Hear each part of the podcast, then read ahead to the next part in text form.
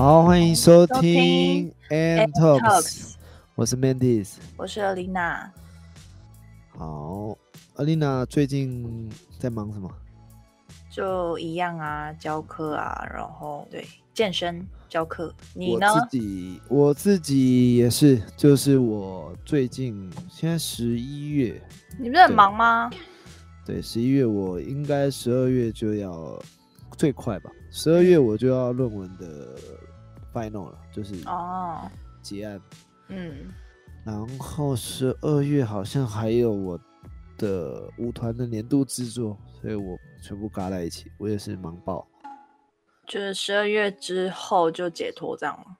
我觉得应该吧，但不知道会不会十二月就就爆掉了，不知道了，看看。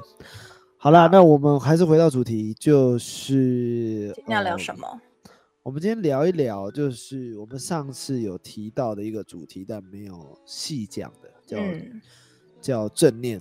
但是我后来想一想，我觉得光讲正念这件事，呃，因为其实蛮多 podcast 的节目上面都有在聊正念这件事，但我想要带到另外一个方向，嗯跟正念有关的、叫做灰度思维。其实灰度思维哈，它是比较，嗯，应该说西方好像没有这样的名词，西方好像比较多在讲正念这件事。但为什么嗯正念跟灰度思维会有关系？呃，东方的人最早最早出现灰度思维的，你知道是哪一本书吗？哪一本书？那个那个儒家吗？嗯、不是吗？，是那个四十二章经。易经。在啊，诶，你怎么知道是易经？我因，为我对易经最熟。是真的吗？那你背一下来听听。呃，易经背什么背？大吃一惊，眨眼。易经哦，它是最早期在东方出现为灰度思维的一个很有智慧的一本书。好，那易经中里面就有分这个一一阴一阳，好，它嗯体现在八卦图里面。所以你看嗯八卦八卦图里面那个阴阳哦，两个是黑白分明的，各占一半。嗯那就像这个我们看到的世界一样，很多时候我们都是这个黑白分明的，所以这个灰度思维之前呢，也有人把这种很黑白分明的这种思维叫做黑白思维。嗯好，那什么叫黑白思维？什么叫灰度思维呢？其实从字面上意思看，及蛮容易理解的。基本上嗯就是说，我们如果看待事情的角度呢，都是这个非黑即白啦，都是非黑即白的话，那我们就称为这个黑白思维。但是如果我们看待事情的角度呢，比较中庸，比较有这个中性的角度去看，那我们就称为灰度思维。对，因为我们刚刚在讲这个易经哈，它是一个运动的状态，嗯，所以如果它今天是静止的，它就是黑白停在那边。好，但是它是一个运动的状态，所以它不会是一个静止的状态，它是一个联动的状态。那如果我们只是用黑白的状态来看的话，那就很容易去失去焦点这样子。那这个尔丽娜有没有对易经有什么样的看法？就是我有看了《易经》，它就是里面有讲的道理：一生二，二生三，三生万物。我们不仅有一二，还多了个三，所以很多事情不都是对立的，而是互相并存的。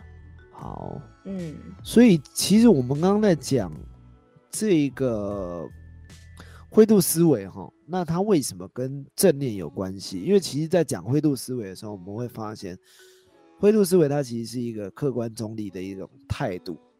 嗯，那我记得灰度思维是不是有一个跟这个团队有关的例子？我记得你在跟我蕊蕊稿之前有提到，就是哦，好像《西游记》的故事，对不对？就是我们熟悉的唐僧，他用自己取经的目标，然后把正义的孙悟空以及好吃懒做的猪八戒都融合在同一个团队。然后他这边就是在说灰度思维的妙用，这样子。这是在讲一个整体性啊，也就是说，如果我们今天单看孙悟空，那当然孙悟空比较厉害；那我们单看猪八戒，那当然猪八戒比较比较能力比较差。但是如果我们今天单看任何一个人物的话，我觉得他都只是一个。他没有办法去西天啊，因为他们不是一个团队这样子。嗯，所以他这边灰度思维在讲的这个案例，他还是讲到团队这件事，或者是说怎么样去看待这整个整个事件呢？如果我们我们去把它做的比较分明的话，那我觉得这件事也不会太圆满。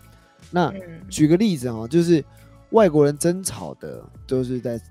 在讲对错，那呃，可能在讲颠倒黑白不肯认错的时候，他可能一定要吵到有一个结果。但中国人呢，大部分都在讲退一步海阔天空这件事。嗯，对。所以如果说我们今天吵架，我们今天吵吵架，很多时候我们吵架如果一直要分个对错，其实好像吵到最后也不会有赢的一方。就算你真的吵赢了，嗯，那也不见得是赢。对啊。对，所以其实就会破坏到感情这样子。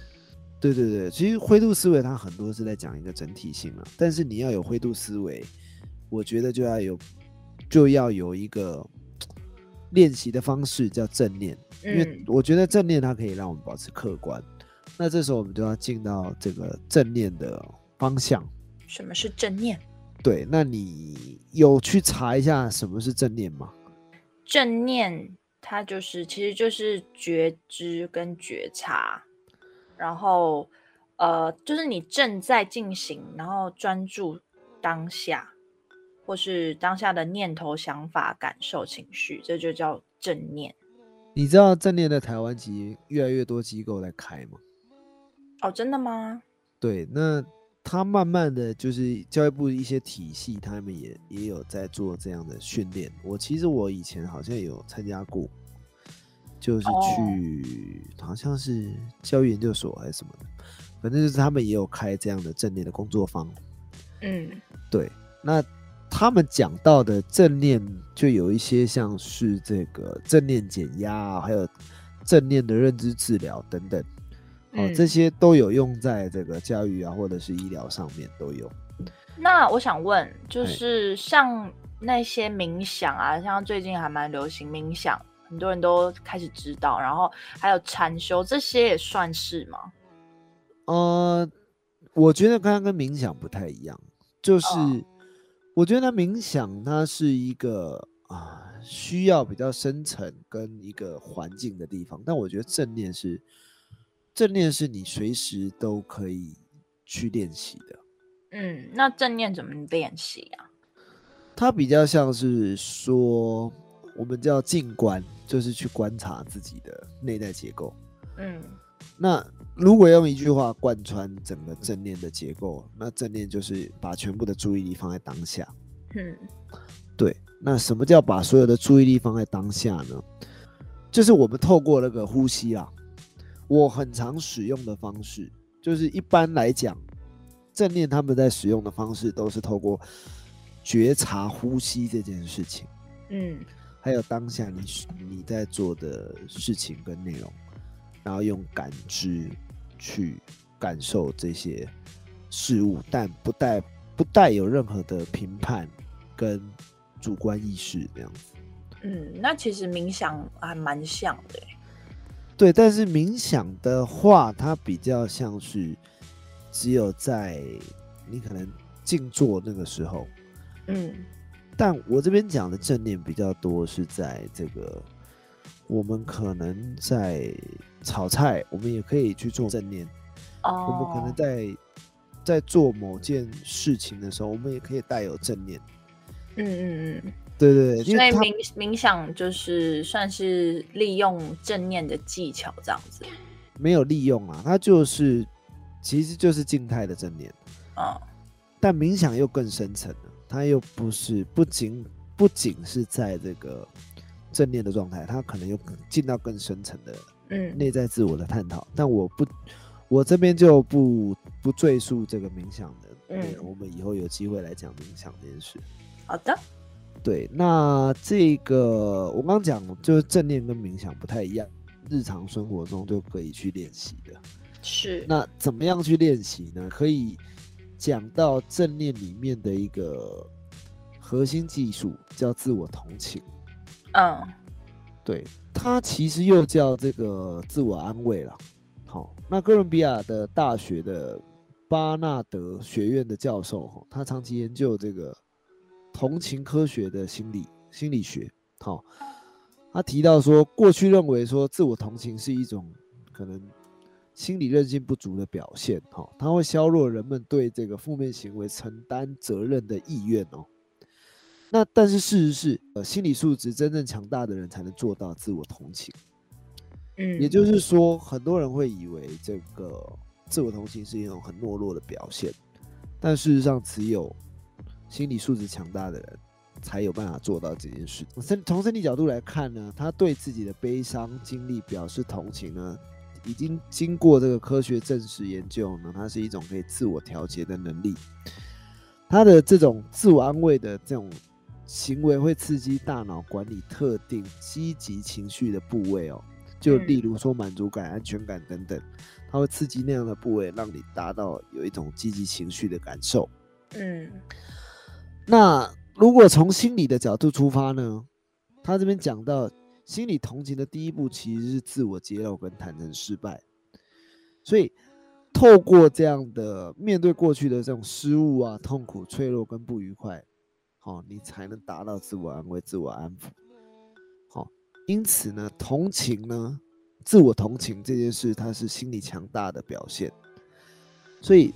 不管从生理还是心理的角度来看，我们都可以透过这样的方式来，在可能我们可能悲伤的时候，我们可以先做到这件事，来停止我们的自责或者是不安等等。嗯对，然后再来呢，他就有讲到，我们可能在这个职场啊，或者是学校中，我们可以用到这个正念调试的三个步骤。接下来就是讲步骤了。那步骤的话怎么做呢？第一个就是我们要先将这样的三个步骤先诉说出来。第一个是停，第二个是看，第三个是听。那什么是停、看、听呢？不是过马路哈。第一个是停啊，叫做安住身心。什么叫安住身心呢？就是我们运用这个正念的方法回到当下，跳脱自动导航的模式。那我们很多时候会有一些惯性的想法，哦，情绪跟身体感受来的又急又快。好、我们可以先用这个中性的态度，专注在呼吸上面，把注意力带回到当下。好、就不就是不要遇到可能你以往认知遇到的那种事情，比如说这个你害怕狗，那你看到一只狗向你走过来的时候，你可能又回到那种自动导航的方式，就是想要去闪避狗，或者是怎么样。嗯对，你可以先感受一下你当下的感觉。好，那当然就是我说的不是那种带有恶意的狗啊，我说的就是可能一只比较可爱的，但是你心里可能还是会害怕嘛，所以你可以先先停下来这个思维，哦，先把专注力放在身体上面，然后呃，先感受呼吸跟吐气的感受，先安稳住自己的身心状况，然后暂时不要去想那些想法啊、情绪啊等等。嗯对，然后将这一切安稳下来之后呢，我们就要来看叫做觉察跟接纳。所以我们开始看自己内心的这个想法跟感受哈。那我们可能会觉得可能恐惧啊，比如说我害怕那只狗会来咬我等等。当我们有这样的情绪表现的时候，我们要先去厘清这样的恐惧或这样的生气或这样的害怕，它不是这么笼统的，它应该会有一个标签是：我害怕那只狗咬我，因为我可能曾经被那只狗咬过。当我嗯被那只狗咬到了之后，我就会显得很脆弱，或者是我会显得很丢脸，等等。就是我心里面有一个对被狗咬到的恐惧，那那个嗯恐惧更深层的，对我来说那个意义是什么？为什么我会如此的害怕？那当我可以很明确的标签出我自己内在情绪的时候，我就能更能觉察到我自己的内在状态。这样子，嗯我也要去觉察，当我有这样的情绪的时候，是不是惯性情绪？也就是说，嗯，可能我这件事发生在一个快乐的事之后，或者是呃衰很衰的事情之后，那这两个差别是什么呢？就是说，如果我今天带着原本的原本上一件发生的情情绪，嗯，那就会变成我们常在讲的迁怒这件事情。对，所以我们要去理清楚，说我们现在的发生的这件事情造成的情绪，是不是之前的惯性情绪所影响的，嗯还是我们当下真的有这样的情绪，然后我们要为这样的情绪下一个标签，是为什么会有这样的情绪状态？嗯，然后最后呢是听，听是什么呢？听就是回到个人的目标、意义感跟价值观。也就是说，我们今天在面对这个觉察到自己的内在看法跟感受之后呢，我们要先知道，就是我们最后想要达到的方向是什么，还有自己期待理想的未来是什么。嗯好，那我们试着在这个觉察的过程里面，去找到这件事情经历过后，我希望达到的是什么？我希望嗯达到的方向跟目标是什么，而不是一直停留在觉察上面。因为当我们一直在觉察上面的时候，我们可能会停留在那样的情绪跟懊悔当中。但是我们嗯理清楚了之后，我们就更能去往我们要这个执行的方向跟目标走，这样子。嗯而不会只是一直停留在觉察的情绪当中。所以这三个的步骤里面都要，嗯，都要保持在一个有觉察的状态，就是呼吸的专注上面，嗯，而不是在很多人在做正念会一一直跳脱到这个负面思维，原因是因为我们很多时候会从这个觉察变成脑袋的想。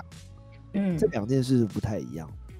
觉察是还是在感受上，我还是在感受这个内在的情绪跟伤痛等等，嗯，但是想是想未来跟过去的事，并不在当下。所以我们必须要去理清楚，说我现在是在当下，还是在时间轴是在未来或过去这样子。所以当我们理清楚之后，理清楚这样的时间轴之后，我们就能更确定自己应该要走的方向在哪里。这样子。嗯好，那正念需要这个持续的练习，它不会像是我今天使用过正念之后，我就能一直保持这样的觉察，不会，它就是需要一个持续性的练习这样子。所以嗯我们在讲正念这件事的时候，尔丽娜有没有什么什么样的例子是你有使用正念这样的经历？我是突然刚刚听你讲的时候，我觉得我自己好像可以练习某一件事。我很害怕蟑螂这件事情。蟑螂这件事，我对我刚刚我刚刚就很仔细听你刚刚讲的，就是你你要先去知道说，就是先静下来嘛，然后你要去去专心到很里面，是你为什么害怕这件事，而且你的恐惧是为什么来这样子。嗯突然就想到说，哎，对我可以练习看看为什么我这么怕蟑螂这件事情。嗯 对，可是我我之前啦，我之前有某一阵子就没有那么害怕了欸、可是那时候我知道为什么，是因为这可以讲吗？就是我那时候是刚上完心灵课程，嗯，对我那时候真的哎、我就是就敢打蟑螂，可是后面就就又不敢了，就是超怕蟑螂这样。对我在想说，我我觉得应该是正念，还是正念的练习啊，因为可能那时候的你会比较专注在当下的状态，对啊对啊，所以我们有时候的怕并不是当下的怕。你看那个蟑螂，它可能也没有长牙齿，或者是说它又不会，又不是真的会飞，但我们总会去想象它会飞，对啊或者它，会咬我们。